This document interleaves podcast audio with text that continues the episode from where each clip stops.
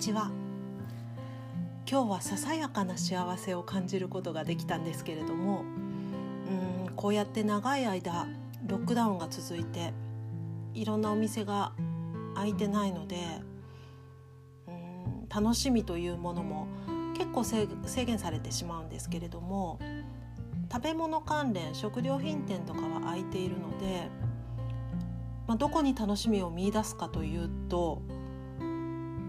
食べ物になってしまうんですよね。で絶対にいつもよりいいものを食べたりとかちょっと外食外食といってもあのレストランとかは空いてないのでうんとお持ち帰りになってしまうんですがそういうのでね、あの楽しさを味わうことしかできないんですよね。でちょっと前にあの日本人の友人からあの私たちの住んでる市に日本人の方が、えーと、作っていらっしゃる調理をしているお寿司屋さんができたよっていう話を聞いてたんですよ。であじゃあいつかちょっと行ってみようかななんて思ってたんですけどなかなかその機会がなくてやっと行けたんですがやっぱりお寿司はいいですね。幸せ。もうなんかお寿司ならいくらでも食べれそうとか思っちゃいました。でまああのー、お店で食べることができないのでテイクアウトになってしまうんですけれどもあの伺う前に事前に注文をしてで何と何をお願いしますっていうふうに言ってで現地に取りに行ったんですよね。で、あの、お店を開けてで日本人の方がいらっしゃるってことはもちろん分かってたのであの迎えてくださった方が日本人の方だったので「あこんにちは」っていうふうにこうご挨拶をしたところ「あやっぱりそうでしたか」っていうふうに言われて何かというとあの注文の時には私もその日本人の方がお電話に出られたかどうかっていうのが分からなかったのであのドイツ語で注文したんですね。でもあのもちろん最初に出られたものもドイツ語でお電話出られたので。であの私の方も日本人の方と話してるのか、まあ、ドイツ人かその日本人でない方と話してるのかが分からなかったのでまあ、そういう場合は基本的にドイツ語になってしまうんですがあちらの方も多分ちょっとこううんどっちかなネイティブじゃなさそうだけどどっちかなっていうふうに様子を伺ってたんじゃないかなと思うんですよ。でなんであやっぱりっていうふうにおっしゃったかというと私がお寿司と一緒に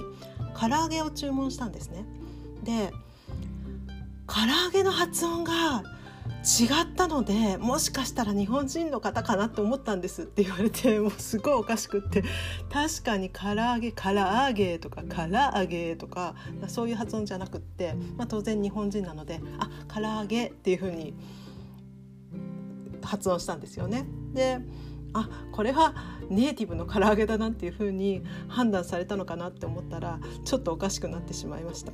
もちろん唐揚げのお味は絶品でございました。まあやっぱり自分だとなかなかねあの揚げ物って油たくさん使うので面倒なのでできればしたくないなというところなんですけれども美味しいものをね出していただけるとやっぱり嬉しいですよね。もうぜひまたあの伺いたいなと思っているところです。ねなんかちょうど1週間ぐらい前にうんと友人がケーキをたくさんいろんな種類作ったので「あのいる?」って言われて「であもちろんちょうだいちょうだい」って言ってあのお願いしたんですけれどもあじゃあなんかお礼に何か持ってこうと思ってであの彼女は日本人ではないので何にしようかなと思ったんですけどお寿司が好きなのは知っていたのであじゃあちらし寿司をちらし寿司を作って持っていこうと思って。であの比較的こちらでも、まあ、手に入る、まあ、鮭とかあのを使ってねお寿司をちらし寿司を持ってったんですけれどもまああのすごい美味しかったって言って喜んでくれたのは嬉しかったんですけどもあの寿司サラダのレシピ教えてって言われてあそうかああやって例えば握りとか巻きになっていないとサラダっていう認識になっちゃうんだなと思いましたまあ確かにあのお米を使ったサラダとかがあるんですよねこっちだと。でその感じに似てるのかなと似てると言われれば似てるかもしれないと思いつつ、まあ、簡単なのであのドイツ語でレシピを書いてあげてあの渡してあげました。まあねお寿司とかちゃんと握り？握りはできる人はやっぱり少ないのかなでもあの巻き寿司とかを上手に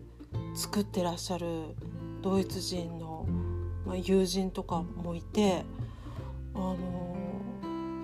この間もなんかインスタに写真アップされてるの見たらえこれすごい上手じゃない？って思ってびっくりしたんですけど、ね、やっぱりお寿司愛されてますよね。でもあの多くのお寿司は日本人の方が作ってらっしゃるのではなくってうーんとベトナム系のお店だったりとか韓国系のお店とか、まあ、そういうところが多い気がします。なので、あのー、日本人がね多く住んでるような大都市とかは別ですけれども、まあ、そうじゃないところで日本人の方が調理されてるお寿司屋さんを見つけるのはなかなかね難しいんじゃないかなと思います。やっぱり日本人がこだわるところってまあもちろんそのお魚の部分もそうですけどお米がやっぱりね大事なので最近こちらの方でスーパーとかでもお寿司のセットが売ってたりするんですよね。でも見るからにちょっとこのお米は微妙だなっていう外見なので、あのー、私はちょっとなかなか手を出せなかったんですけれどもあの近所に美味しいお寿司屋さんができたのであこれはあのー、ね支援のためにもこういう時期なのでなかなかそういう飲食店とかの方々は非常に厳しい状態だと思いますので、まあ、それを支援するという名目であの私の幸せを満たすためにまたお寿司を食べに注文しようかと改めて思ってしまいました。それではまた。